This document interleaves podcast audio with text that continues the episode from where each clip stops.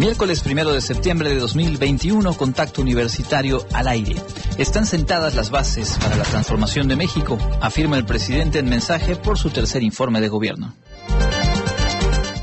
Platicaremos con la doctora Mónica Chávez del Centro de Investigaciones Regionales y de Yonoguchi sobre un proyecto que propone impulsar la soberanía alimentaria y el comercio justo.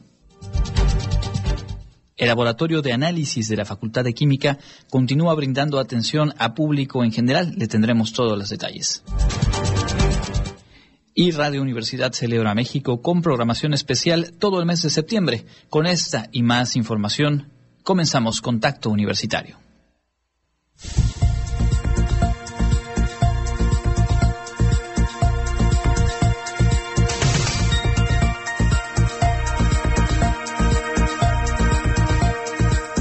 Contacto Universitario. Nuestro punto de encuentro con la información.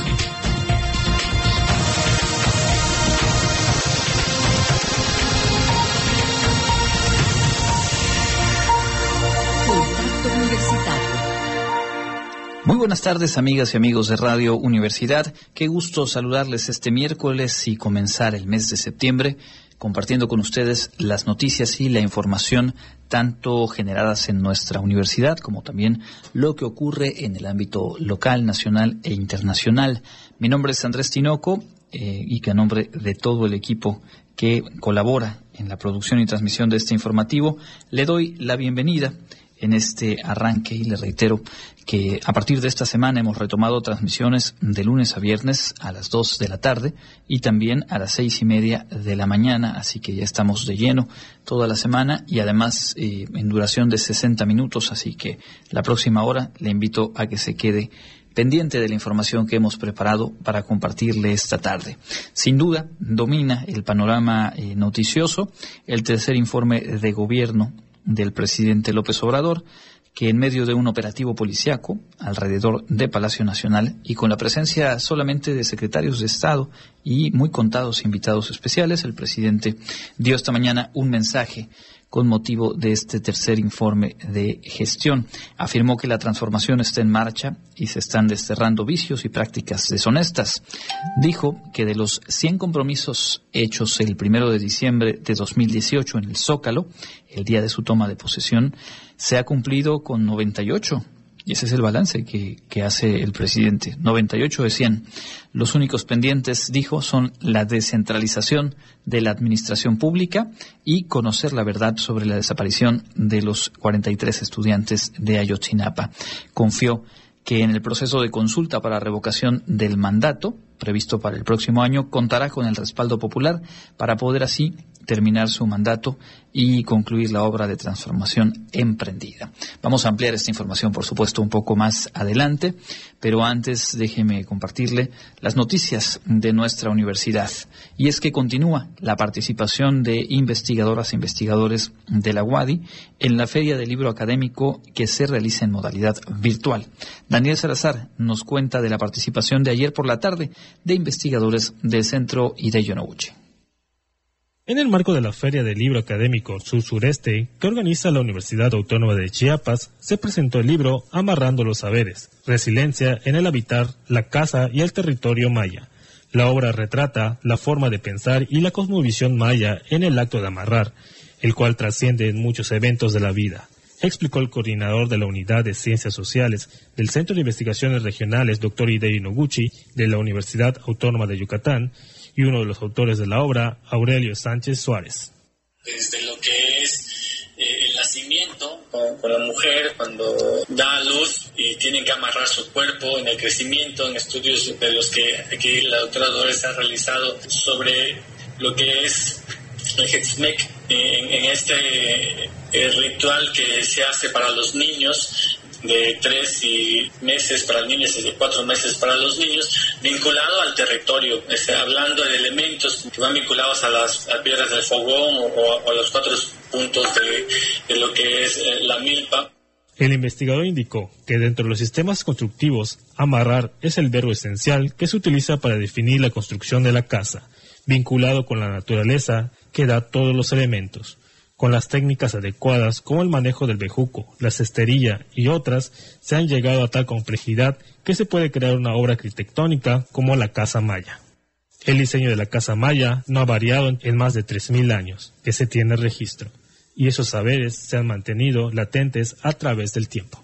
Los trabajos plasmados en el libro se realizaron en Niquini, Campeche y en Maní, y se puede apreciar las variantes y similitudes que nutrieron la investigación.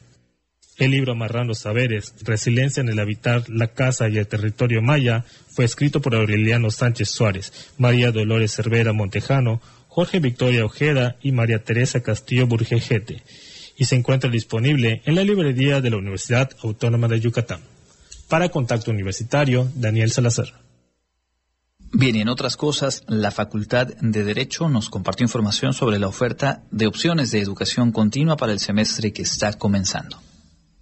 La Unidad de Educación Continua de la Facultad de Derecho de la Universidad Autónoma de Yucatán diseñó una serie de cursos en modalidad virtual, dirigidos a los miembros de la comunidad universitaria, carreras afines y sociedad en general, a los que podrán inscribirse durante todo este mes.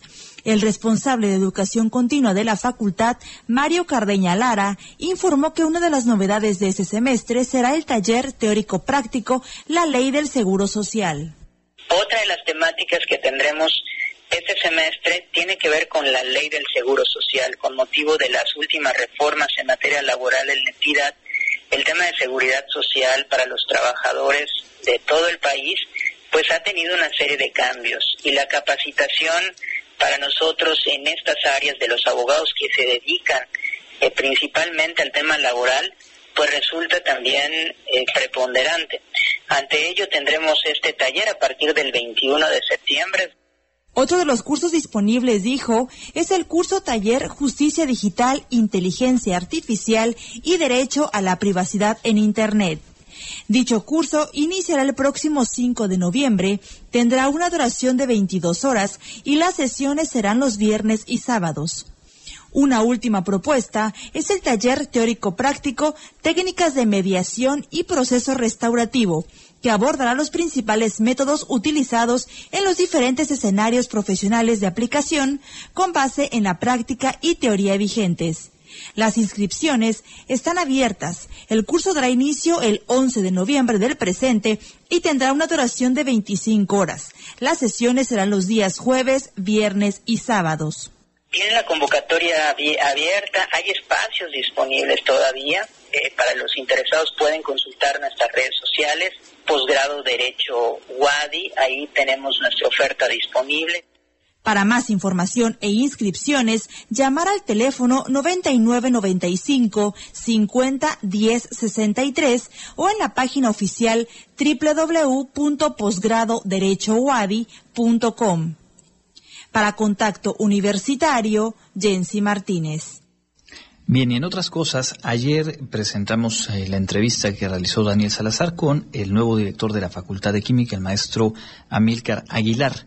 Uno de los espacios que destacó en la entrevista como de mayor contacto y de atención a público en general es el laboratorio de análisis ubicado justamente en este plantel. Hoy queremos darle todos los detalles para que aproveche la experiencia y las buenas prácticas con las que elabora este espacio universitario.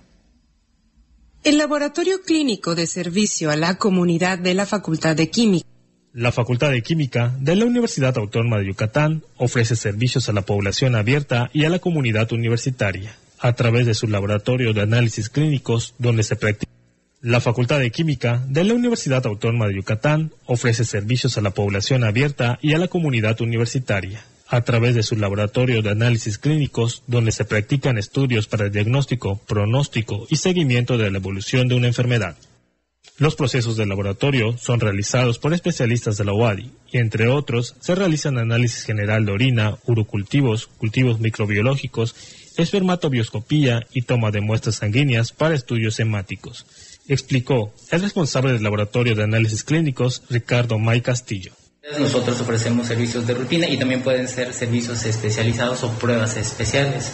Un ejemplo de una prueba de rutina pudiese ser una citometría hemática, que también se le conoce como biometría hemática, puede ser también un perfil de lípidos, También manejamos la prueba de hemoglobina glicada o glicosilada, que funciona mucho como para el control de los pacientes diabéticos. Y en el caso de las pruebas eh, especializadas o de pruebas especiales, manejamos los perfiles ginecológicos completos, que esto hace referencia a las pruebas hormonales, no solamente en este caso en mujeres, sino también en hombres. El perfil tiroideo completo también. También manejamos marcadores tumorales que funcionan también para pacientes hombres y mujeres. Los interesados en los servicios de laboratorio pueden asistir con una receta médica que indique el análisis requerido o bien, las personas que conozcan su proceso de seguimiento médico pueden solicitar su cita llamando al teléfono 9999 2257 11 o 9999 2257 16 extensión 2, con un horario de atención de 7 a.m. a 7 p.m. Al agendar la cita, el personal de atención indicará las medidas necesarias para acudir a la toma de muestras médicas, o bien brindará cotizaciones e información en general Cabe destacar que los precios de las pruebas son accesibles. El laboratorio de análisis clínicos se encuentra en las instalaciones de la Facultad de Química en la colonia inalámbrica. Para Contacto Universitario, Daniel Salazar. Ahí tienen la información y es que la verdad vale la pena, particularmente el tema de los precios, los costos de servicios, pues son sumamente eh, competitivos respecto a lo que se puede encontrar en el mercado. Así que tome usted por favor nota en la Facultad de Química hay eh, pues abierta la posibilidad de realizar análisis clínicos a público en general. Y justamente sobre este laboratorio eh, también queremos contarles y no dejar de subrayar que a lo largo de la contingencia sanitaria, incluso eh, en los meses en los que iniciaba, pues las adecuaciones fueron puntuales para poder seguir brindando atención. Eh, también sobre ese punto nos habló el maestro Amílcar Aguilar, director del plantel, y Clarisa Carrillo preparó esta nota. El Laboratorio Clínico de Servicio a la Comunidad de la Facultad de Química de la UADI continúa brindando sus servicios a todas las personas. Este atiende en promedio a 9.000 personas anualmente y ofrece una amplia gama de estudios a precios accesibles a la comunidad.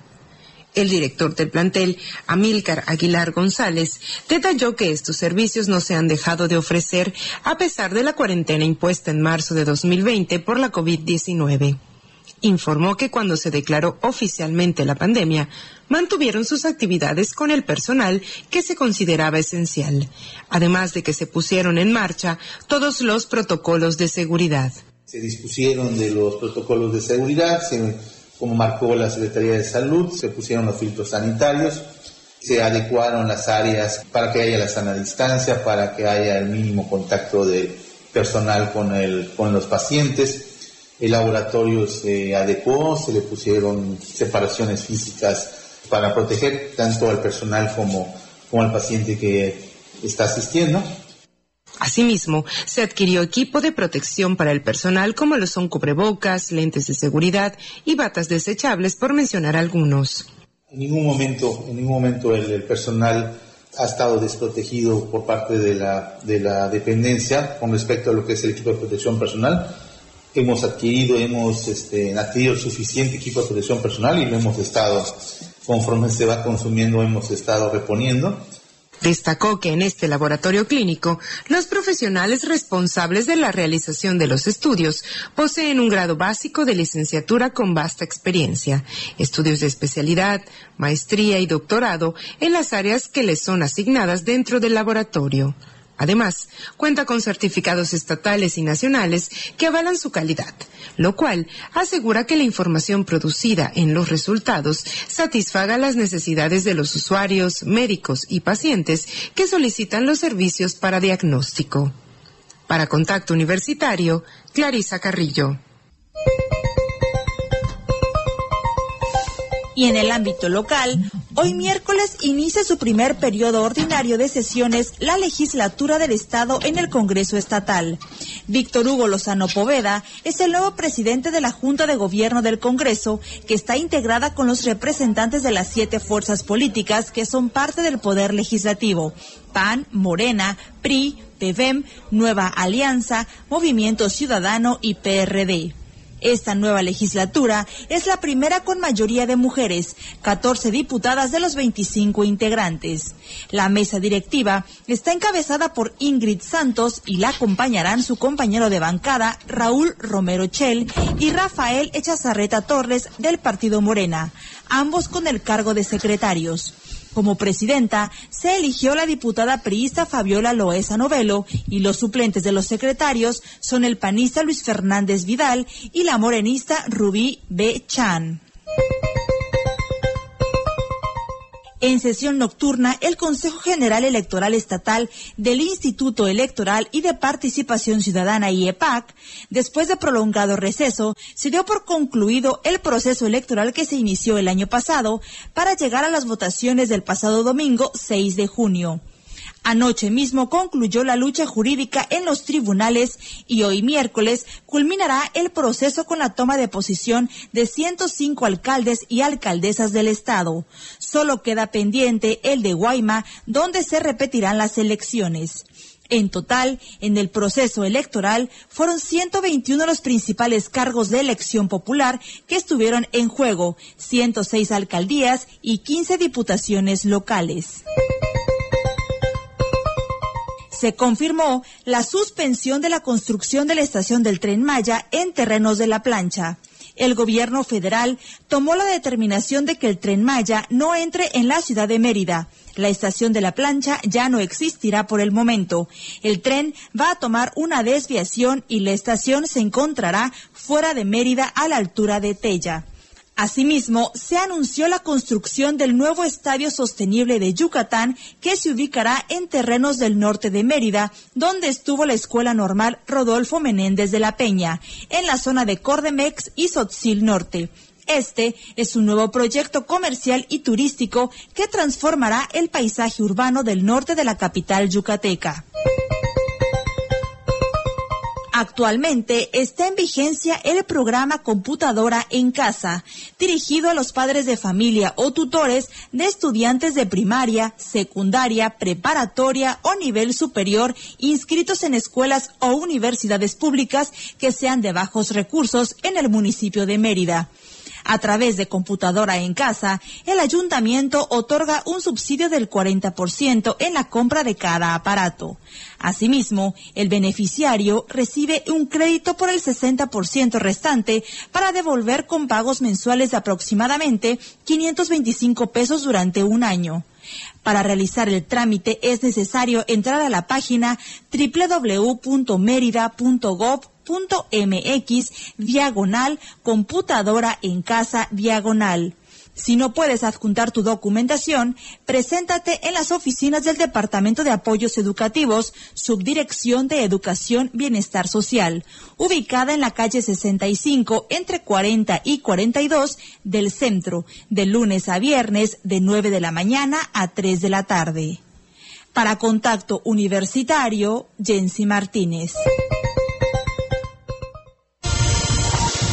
Entra en contacto 9999 24 92 14 y WhatsApp 9999 00 22 22. Son las 14 horas con 18 minutos. Continuamos con la información. Vamos a asomarnos a la información nacional. Como le decía, hoy se presentó el mensaje del tercer informe de gobierno del presidente de la República en Palacio Nacional destacó como medida decisiva de su gobierno parar en seco la tendencia privatizadora. Ese fue el término que utilizó y se refirió al aumento de producción en Pemex. De igual modo, señaló que enviará este mismo mes al Congreso una iniciativa de reforma constitucional para reparar el daño que causó la privatización a la Comisión Federal de Electricidad, un tema que ya había anticipado desde hace un par de meses y que dijo es una de las pocas reformas constitucionales pendientes. Sobre la pandemia COVID-19, el presidente López Obrador dijo que se han reducido a la fecha hospitalizaciones y muertes gracias al Programa Nacional de Vacunación. Subrayó que se ha inmunizado al 65% de la población y reiteró el compromiso de que en octubre todos los adultos del país tengan cuando menos una dosis de vacuna. Sobre el regreso a clases presenciales, agradeció el apoyo de la comunidad estudiantil y el personal educativo. En materia económica, destacó eh, como récords positivos, obviamente, eh, el número o el monto de remesas que ha recibido nuestro país en lo que va del año. También se refirió a un monto alto de inversión extranjera, el incremento al salario mínimo, como eh, los principales logros en materia económica durante lo que va de su administración. Asimismo, se refirió a la no devaluación del peso, el no incremento de deuda y el aumento del índice de la Bolsa de Valores. Por último, puntualizó también el récord de reservas del Banco de México, al que ya nos referíamos el día de ayer, y que tiene que ver eh, fundamentalmente con los derechos eh, de giro que hizo llegar el Fondo Monetario Internacional el viernes pasado a las arcas nacionales. En materia de seguridad, afirmó que solo tres delitos han presentado aumento el feminicidio, la extorsión y el robo a transporte público. Refirió con base eh, en datos del INEGI que en 2020 se detuvo la tendencia ascendente de homicidios y a partir de ahí, dijo, se ha logrado una pequeña disminución. Sobre la austeridad, el presidente López Obrador dijo hoy que a lo largo de su gobierno se ha ahorrado un billón cuatrocientos mil millones de pesos en compras y contratos. Destacó también la cancelación de, fideicomisos, contratos leoninos y fondos que se manejaban con discrecionalidad. Destacó los programas sociales, celebrando que se elevara a rango constitucional las pensiones para adultos mayores y niñas y niños con discapacidad y reiteró que para el término de su administración se duplicará el monto que reciben en la actualidad. Dijo también que mediante la independencia de poderes, especialmente de la Fiscalía General de la República, la represión política dejó de existir. Así lo afirma el presidente esta mañana. No se fabrican delitos ni se espía a opositores. Sobre la consulta de revocación de mandato, afirmó que la población eh, optará por permitirle terminar su sexenio y que al término del mismo logrará consumar la obra de transformación propuesta. No vamos a dejar ningún pendiente al entregar la banda presidencial, dijo el presidente, que como le decía usted al inicio del programa, pues también en el balance numérico dijo que 98 de los 100 compromisos establecidos el día de su toma de posesión, pues 98 de 100 ya están eh, cumplidos. Se espera que hoy a las 5 de la tarde el nuevo titular de gobernación, Adán Augusto López, entregue de manera directa el tercer informe de gobierno. Recordar que lo que dio hoy el presidente es un mensaje con motivo de este informe, que es un documento que se entrega a el Congreso en pleno. Se abrirá la sesión del Congreso General hoy a las 5 en San Lázaro se va a decretar un receso para que el presidente de la mesa directiva, junto con vicepresidentes y coordinadores parlamentarios, reciban el documento en un salón eh, contiguo y al volver al Pleno se reanudará la sesión con el posicionamiento de cada una de las fracciones parlamentarias que tendrán hasta 15 minutos para hablar del estado que guarda la nación. Por último, en cuanto a los asuntos eh, nacionales, fue un tema eh, pues que estuvo circulando ayer por la tarde, por la tarde-noche, el, rumor eh, no confirmado o la filtración de que el eh, hasta ahora encargado de la Consejería Jurídica de la Presidencia, Julio Scherer, habría presentado su renuncia. Hoy el vocero de la presidencia, Jesús Ramírez, dijo que estas noticias son rumores publicados en la prensa, luego de que ayer pues se hablara justamente de eso, de que estaba por dejar el cargo. En una breve entrevista, después del mensaje del, presidente López Obrador, el vocero Jesús Ramírez comentó que incluso, incluso Scherer Ibarra asistió a la ceremonia del eh, informe o del mensaje del presidente en calidad de consejero. Así que bueno, con esa breve eh, salida, por lo pronto le ponen eh, un punto a lo que se estuvo pues rumorando desde ayer, en algunos casos incluso se daba prácticamente como una noticia confirmada. Habrá que ver en los próximos días qué rumbo toma este asunto, si simplemente fue eh, un rumor o eh, si se llegue a confirmar, porque vaya si hay especulaciones sobre cuál pudiera ser el destino de Julio Scherer Ibarra en caso de dejar este puesto de la Consejería Jurídica de la Presidencia. Lo han colocado desde como un posible eh, candidato a ocupar un puesto como ministro de la Suprema Corte de Justicia hasta eh, pues titular de alguna secretaría dentro del gabinete o inclusive consejero en el Instituto Nacional Electoral. Por lo pronto, la respuesta oficial del gobierno federal es no hay tal renuncia, se mantiene en su cargo sin novedad. Estamos por cerrar esta primera media hora de programa, iremos a una pausa, pero antes queremos escuchar a Elena Pasos, quien como todas las tardes nos cuenta qué nos depara el eh, asunto del clima.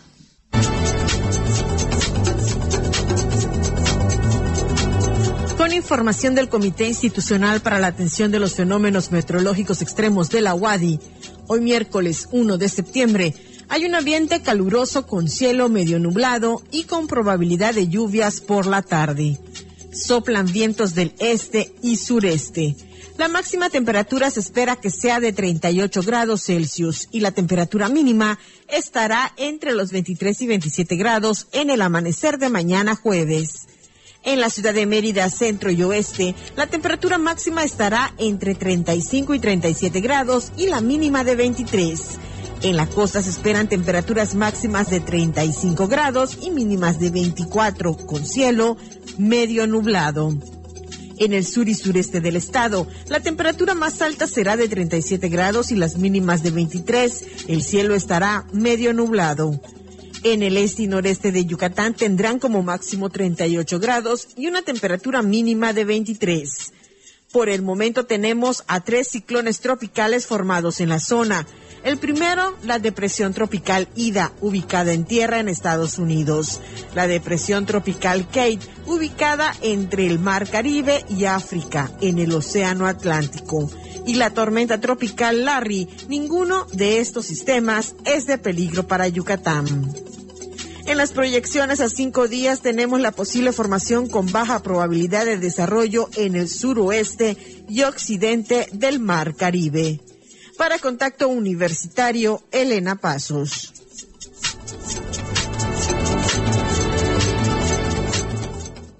Continuamos en contacto universitario. Muy buenas tardes. Gracias por estar en sintonía. Son las 14 horas con 32 minutos y estamos eh, de vuelta para seguir revisando y compartiendo la información que se ha generado en la Universidad Autónoma de Yucatán y también pues en, el ámbito internacional tenemos pendiente contarle lo más relevante, así como algunos detalles en torno a un proyecto de investigación que abordaremos en un momento más en nuestra sección de entrevista contacto directo. Antes de ello, pues le puntualizo parte de lo que informamos en la primera media hora. Hoy el presidente de la República dio su mensaje con motivo del tercer informe de gobierno y pues en la numeralia dice de 100 compromisos establecidos el primero de diciembre hemos cumplido ya 98 en los eh, poco menos de tres años de gestión.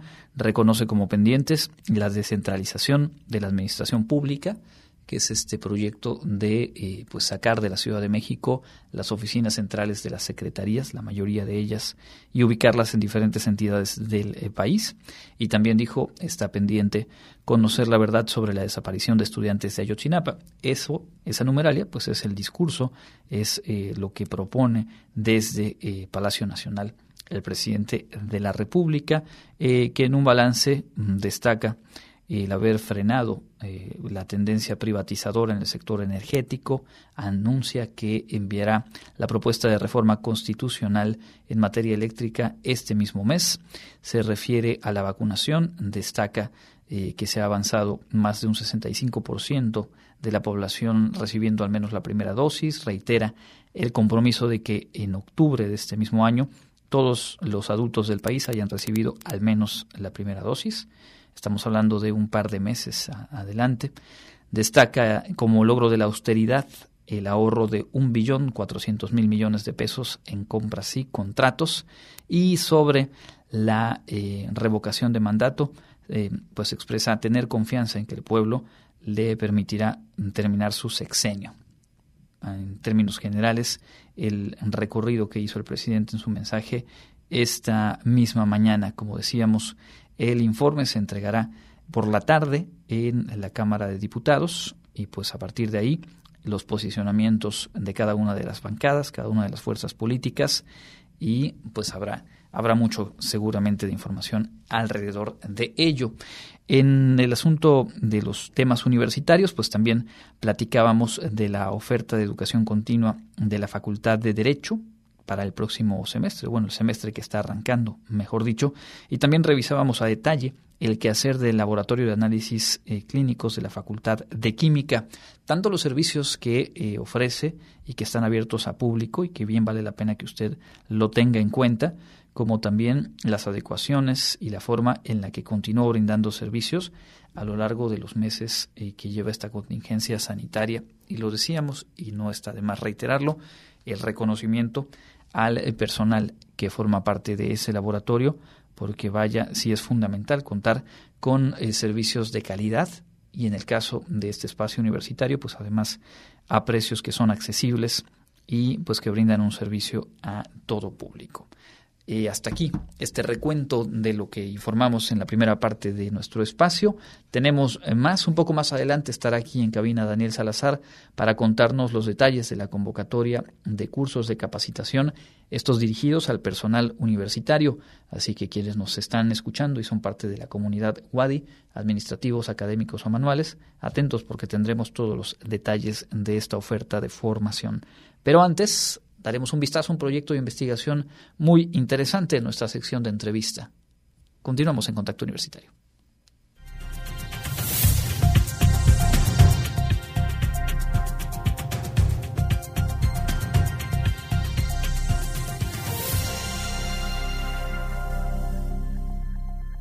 Ya estamos en nuestra sección de entrevista, contacto directo, y hoy vamos a acercarnos a conocer un proyecto que se está construyendo y que es bien interesante por distintas razones y que tendrá eh, pues diversos impactos muy positivos en, en, términos sociales. Para conocerlo a detalle está con nosotros ya telefónica la doctora Mónica Chávez Guzmán. Ella es profesora investigadora del Centro de Investigaciones Regionales Dr. Hideo Noguchi.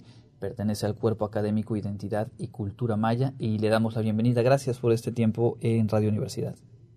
Muchas gracias por la invitación. Nos compartió información acerca de este proyecto, Ujitscan, Centro de Acción, Promoción y Difusión de los Saberes Agroecológicos, Gastronómicos y de la Salud Maya en la región yucateca. Y como suele pasar, desde el título uno va identificando términos, conceptos que tienen mucha profundidad y eso seguramente hará que los impactos de este, de este proyecto pues también sean amplios. ¿De qué se trata? ¿Cuál es la meta principal de lo que será el desarrollo de este proyecto, doctora? Es eh, el establecimiento de un punto de venta en comercio justo de productos orgánicos, alimentarios y medicinales en la ciudad de Mérida. Eh, estos generados en comunidades eh, mayas que impulsen la producción de autoconsumo, y el comercio de excedentes eh, regional circular como, como las nuevas eh, eh, normas internacionales están tratando de fomentar de frente a, a, los problemas ambientales que tenemos como el cambio climático, em, la deforestación, etcétera, tratando de que no vengan los productos de lejos cuando tenemos aquí una riqueza importante que puede además generar trabajos, alimentos sanos, eh, es decir, fomentará el consumo local. Y tiene varias vertientes porque también, eh, eh, además de ser un, centro de comercio justo, pues se tratará de incorporar a más y más productores mayas, facilitando con la ayuda de un grupo interdisciplinario intercultural de, de la UADI y otras instituciones, eh, las eh, eh, información sobre tecnologías de bajo impacto ambiental como almacenamiento de agua de lluvia, em, irrigación por goteo, em, algunas alternativas solares de ser posible, entre otras, ¿no? Mejoramiento de suelos, el combate a las plagas sin químicos dañinos, en fin, todo esto eh, redundará en, en empleos en las propias comunidades para que no tengan que desplazarse hacia la ciudad de Mérida, hacia la Riviera Maya o, aún al exterior, tratando de recuperar el trabajo colectivo, el familiar para un mejor vivir, ¿no? y este es el resultado de la aceptación del preproyecto en la convocatoria 2021 para la elaboración de protocolos de investigación e incidencia en materia de soberanía alimentaria de CONACIT Gobierno de México. Son los proyectos estratégicos prioritarios en la demanda de redes de producción y consumo de alimentos sanos de especialidad. Eh, este se desarrollaría de ser aprobado de del 2022 al 2024, es decir, está en proceso y es una manera de continuar los trabajos y actividades. Eh, el Cuerpo Académico de Identidad y Cultura Maya hemos estado realizando con la Escuela de Agroecología Ujitscan ya desde hace nueve años de manera interdisciplinaria e intercultural.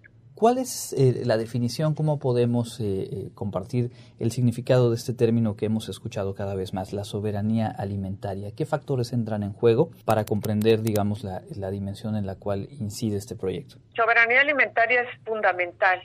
si un país, una región no tiene soberanía alimentaria, se encuentra vulnerable a cualquier circunstancia. Ya vemos que es increíble que un centro de origen del maíz eh, como lo es eh, México, tenga que importar maíz de otros, de, en grandes cantidades de otros países. Y lo mismo, pues eh, importamos de repente otros, otras hortalizas que vienen de lejos, cuando nosotros aquí tenemos una riqueza enorme. Si hay algo que ha caracterizado a la cultura maya, a las culturas mayas mesoamericanas, perdón, en general, pues es precisamente sus grandes saberes, tus grandes prácticas, conocimientos ancestrales en torno a la agricultura, porque somos una cultura de, agrícola muy importante, ¿no? Entonces, eh, bueno, el desplazamiento de grandes camiones para desde, por ejemplo, desde el centro del país o más allá del extranjero para traer productos alimentarios, cuando los tenemos aquí, eh, que contaminan, que incrementan el, los contaminantes que están generando precisamente este cambio climático, pues eh, eh, tenemos que empezar a, ver hacia nosotros mismos, hacia qué, esto, qué, riqueza biocultural tenemos, eh, qué herencia tan importante y poder aprovecharla y así incidir un poco menos en nuestro medio ambiente. Por supuesto, otro de los conceptos que, mencionó al exponernos las características del proyecto es comercio justo. También podemos intuir a qué se refiere, pero digamos, ¿cómo explicarlo y cuál es la situación actual? Todos suponemos que eh, mientras más intermediarios hay en este proceso de producción hasta el punto de venta final de alimentos, pues hay desequilibrios en la balanza con qué se han encontrado y, de qué manera poder restablecer e, ese equilibrio para que quienes producen en el campo pues tengan un mejor ingreso a partir de su trabajo. Sí, en general se ha visto que el, trabajo em, eh, agrícola es, pesado, es, eh, requiere trabajo, eh, requiere organización y generalmente no se les paga a los compañeros campesinos del precio justo o luego también los productos orgánicos son vendidos también para el consumidor en, eh, en, unos precios excesivos. Entonces se trata precisamente de hacer un comercio justo, un comercio que, que valore el trabajo, la inversión, facilitado para, para que sea menos pesado también con las nuevas tecnologías que tenemos en la actualidad y precisamente la Escuela de Agroecología, que tiene ya 25 años de trabajo eh, con, con, comunidades eh, mayas, tiene un proyecto que se llama Comerciando como Hermanos, que es lo que trata, que no haya intermediarios, eh, que se vaya estimulando la participación de cada vez más jóvenes, necesitamos la participación de más jóvenes que se incorporen a esta red de comercio en el que se proteja sus intereses, eh, de, manera que sea precisamente con los derechos humanos que corresponden, ¿no? con un comercio justo. Así es, estamos platicando con la doctora Mónica Chávez Guzmán, ella es profesora e investigadora en el CIRI de Yonoguchi, forma parte del cuerpo académico Identidad y Cultura Maya y nos está detallando la construcción de este eh, proyecto que de ser aprobado el próximo año se pondrá en marcha. Entiendo entonces que eh, se podrá contar con un punto de venta en comercio justo y creo que ahí también pensar en, en un sitio concreto puede potenciar mucho lo que se ha trabajado ya desde el punto de vista de los productores, pero también de los consumidores, de quienes podemos acceder e incorporar esta práctica de, de consumir lo, lo local. ¿Cómo lo visualizan? ¿Cuál sería la dinámica en ese punto de venta? Una aclaración, el centro, eh, por fortuna, ya es un hecho. De acuerdo. La, sí, la Escuela de Agroecología ya está iniciando eh, las primeras eh, bases de la construcción muy sencilla en un terreno en concesión por 50 años por parte del municipio de Mérida con financiamiento del Fondo Agroecológico de la península de Yucatán y se ubica en la en el norte de, de la ciudad de Mérida eh, por Altabrisa eh, cerca del periférico y este eh, ya, ya eh, es, esta primera etapa y nosotros continuaremos con eso con la segunda la tercera etapa para hacerse en tres años y de tal manera que no nada más tenga esa, esa perspectiva de centro de comercio, sino de promoción y difusión de, de los saberes eh, campesinos mayas, de la revaloración de, de sus ricos conocimientos precisamente, eh, no nada más alimentarios, sino también eh, medicinales, gastronómicos, eh, se piensa como un centro muy atractivo, eh, muy lúdico, que pueda invitar a consumir productos nutritivos, que haya degustaciones gastronómicas, que haya consultas para combatir la obesidad y el sobrepeso, consultas médicas con, con eh, especialistas mayas, un, un lugar de intercambio de saberes eh, de promoción y difusión como su propio nombre lo, lo, lo dice el, con el, el título del, del proyecto. ¿Cómo ha sido establecer esta vinculación y qué respuesta se obtiene por parte de los productores, de la gente en las comunidades, de quien tiene estos conocimientos sobre eh, salud, plantas medicinales, en fin? Eh, ¿Cómo han construido ese diálogo y cuál es la expectativa, digamos, de quienes pueden en este centro pues tener acceso a un mercado pues seguramente muy atractivo como lo es la ciudad de Mérida? Ha sido eh, sumamente interesante bueno, yo ya he tenido experiencia desde hace muchos años que trabajé en culturas populares y eh, me ha sorprendido muchísimo la eh, información, la capacidad de comunicación oratoria que tienen muchísimos promotores campesinos y em, en particular con nuestro equipo de identidad y cultura maya estamos muy preparados para esta eh, intercambio horizontal, que significa que no hay, eh, es de colonial, no hay un investigador que sea superior a los saberes tan importantes que tienen los, los campesinos. Más bien nos sorprenden, intercambiamos, complementamos conocimientos y ha sido una construcción muy importante. Sí, es, es complicado con eh, muchos compañeros investigadores es algo, digamos, nuevo en, para muchos de ellos y uno tiene que intermediar y poco a poco se van facilitando las cosas.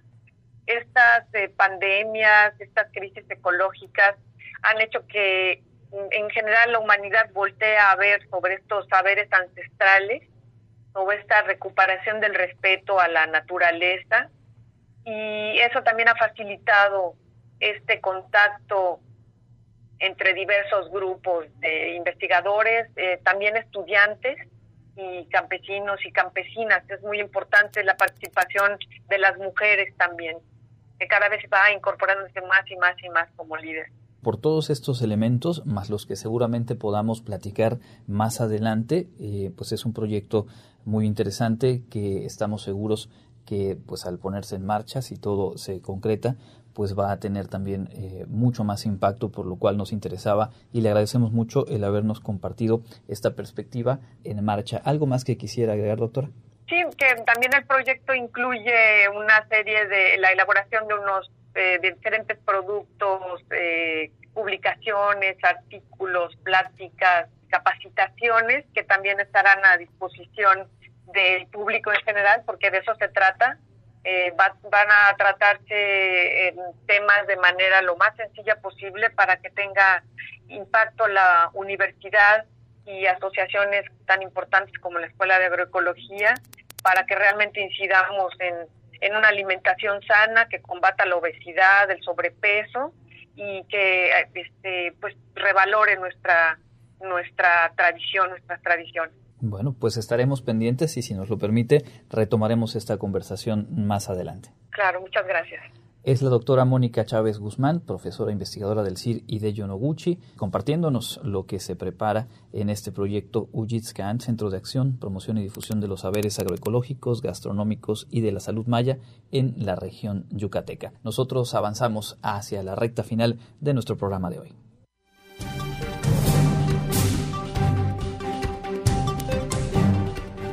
Científicos de la Organización Mundial de la Salud analizan una nueva variante del coronavirus, bautizada como Mu.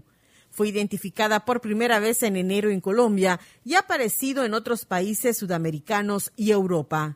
La variante B1621, según la nomenclatura científica, se mantiene clasificada como variante de interés, indicó la OMS en su boletín epidemiológico semanal sobre la evolución de la pandemia, publicado en la madrugada de este miércoles. La variante presenta mutaciones que podrían indicar un riesgo de escape inmunitario o resistencia a las vacunas y se requerirán estudios adicionales para comprender sus características precisó la organización. Todos los virus, incluidos el SARS-CoV-2, causante de la COVID-19, mutan con el tiempo y la mayoría de las mutaciones tienen poca o ninguna incidencia en las características del virus. No obstante, algunas mutaciones pueden afectar las propiedades del virus e influir, por ejemplo, en su capacidad de propagación, la gravedad de la enfermedad que provoca o la eficacia de las vacunas, medicamentos u otras medidas para combatirlo. La aparición en 2020 de variantes que presentaban un riesgo agravado para la salud pública mundial llevó a la OMS a caracterizarlas como de interés o como preocupantes, a fin de jerarquizar las actividades de vigilancia e investigación a nivel mundial.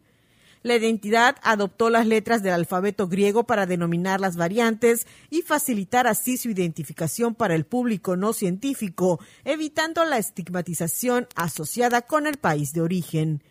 Cuatro de las variantes han sido clasificadas por la OMS como preocupantes, incluidas la alfa y la delta, mientras que otras cinco fueron clasificadas como de interés. Gobierno chino anunció el pasado lunes que prohibirá a los menores de 18 años jugar a videojuegos en línea durante más de tres horas a la semana. Esto con el objetivo de luchar contra su adicción a las pantallas. Visión mala, falta de concentración, de actividad física, riesgo de adicción para los niños que pasan horas o a veces días enteros frente a sus pantallas. Las consecuencias pueden ser múltiples. Por lo tanto, el regulador chino del sector audiovisual decidió que los menores de edad solo podrán jugar en línea una hora al día, los viernes, sábados y domingos, es decir, un máximo de tres horas por semana. A principios de agosto, un influyente periódico gubernamental afirmó que los videojuegos se habían convertido en un opio mental.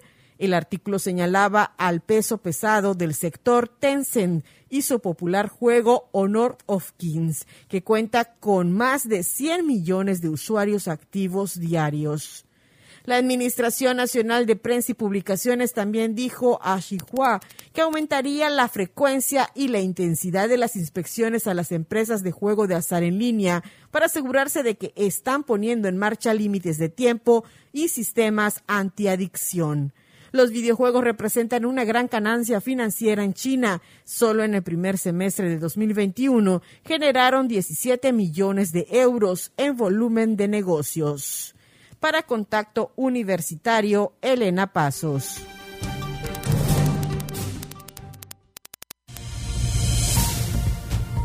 No pierdas contacto.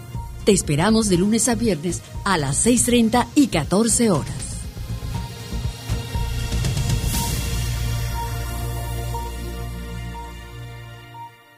Continuamos en contacto universitario y como les decía hace unos minutos, ya está aquí con nosotros Daniel Salazar, nuestro compañero reportero, para darnos todos los detalles acerca de las opciones de capacitación abiertas para el personal de esta institución. Daniel, gracias por venir. Bienvenido.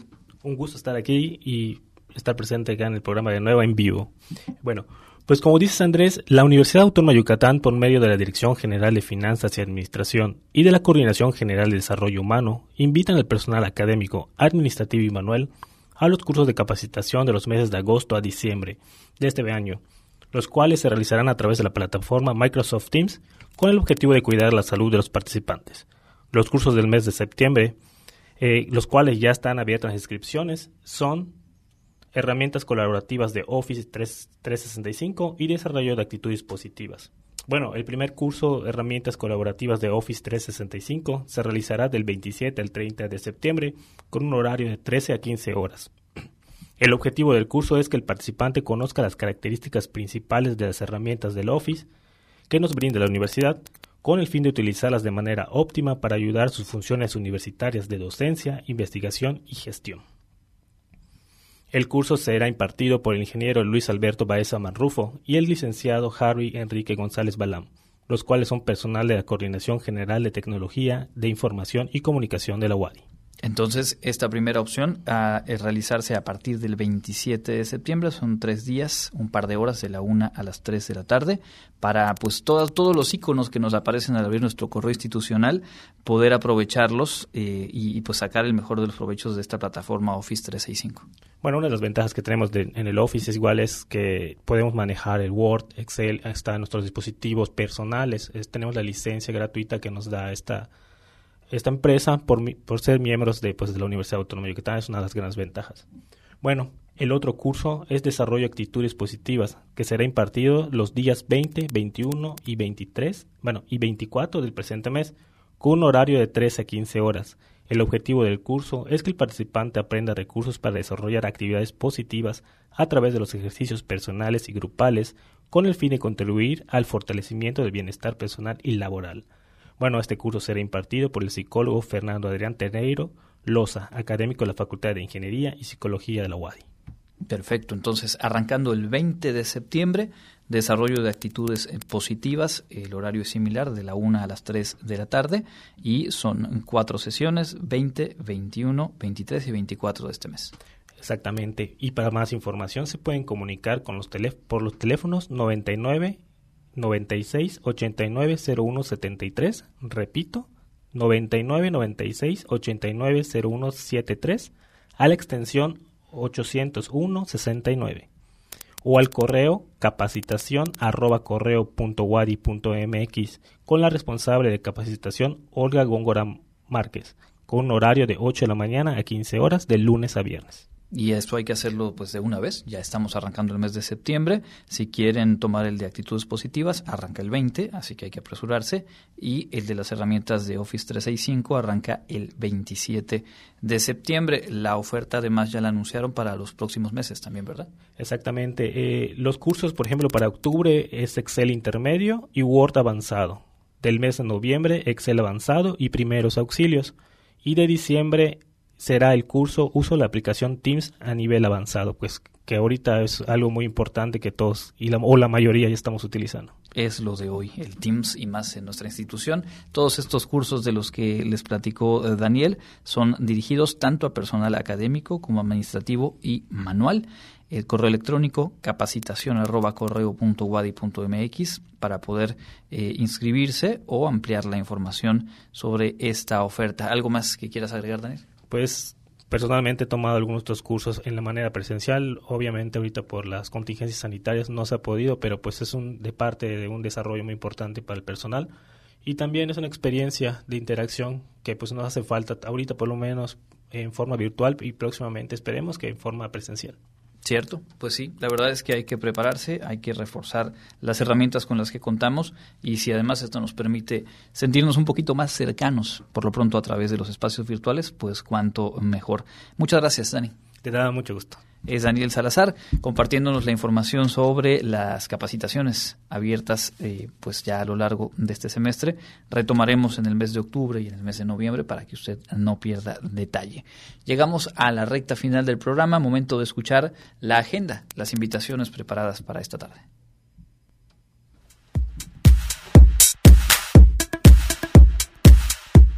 ¿Qué tal amigos? Ya estamos listos para presentarle la agenda universitaria. Comenzamos. La Universidad Autónoma de Yucatán compartirá con docentes de la Universidad Autónoma del Estado de Hidalgo estrategias de activación y fomento a la lectura durante la edición 34 de la Feria Universitaria del Libro que organiza dicha institución. Del 1 al 3 de septiembre se llevará a cabo el taller denominado Sálvese quien lea, que tiene la finalidad de mostrar estrategias para consolidar grupos de lectura desde la empatía y el diálogo. Los interesados pueden escribir el correo lilianasantos.uaeh.edu.mx. ¿Deseas saber más sobre las TICs? Este curso te puede interesar. TICS aplicado a los negocios, impartido de manera virtual por la Facultad de Ingeniería Química. La fecha de inicio es el 24 de septiembre. Para más información puedes comunicarte por medio del correo educacioncontinua.fic.correo.wadi.mx. Ya se encuentra abierto el registro para la segunda convocatoria del bachillerato en línea, disponible hasta el 3 de septiembre de 2021 a las 12 horas. Para mayor información y registro ingresa a www.ingreso.wadi.mx diagonal. Si conoces a alguien interesado en busca de una opción para concluir sus estudios de bachillerato, ahora es el momento. Para todo el personal académico, administrativo y manual se les invita a estar pendientes de los cursos Herramientas colaborativas de Office 365 y Desarrollo de actitudes positivas, que se impartirán en línea durante el mes de septiembre a través de la plataforma Teams. Para mayor información puedes comunicarte al correo capacitación de lunes a viernes en horario de 8 a 15 horas. Esta ha sido toda la información para el día de hoy. Mi nombre es Fabiola Herrera Contreras, Comunicación Digital, Audiovisual e Identidad. Muchas gracias a Fabiola y a todo el equipo que eh, conforma, que configura la eh, información que compartimos en este espacio. Gracias también a Norma Méndez hoy en los controles técnicos y a todos ustedes la invitación para que nos encontremos mañana a las 6.30. Elena Pasos le presenta nuestra emisión matutina y yo les espero a las 2 de la tarde con más de eh, la información universitaria. Entre otras cosas vamos a asomarnos a conocer los procesos de movilidad virtual y a los que pues ha desarrollado nuestra universidad a lo largo ya del último año, entre algunos otros asuntos que por supuesto son parte de nuestra agenda informativa. Mi nombre es Andrés Tinoco, le deseo que tenga una excelente tarde y le invito a quedarse en las frecuencias de Radio Universidad. Contacto Universitario, nuestro punto de encuentro con la información una producción de la Coordinación de Comunicación Institucional de la Universidad Autónoma de Yucatán.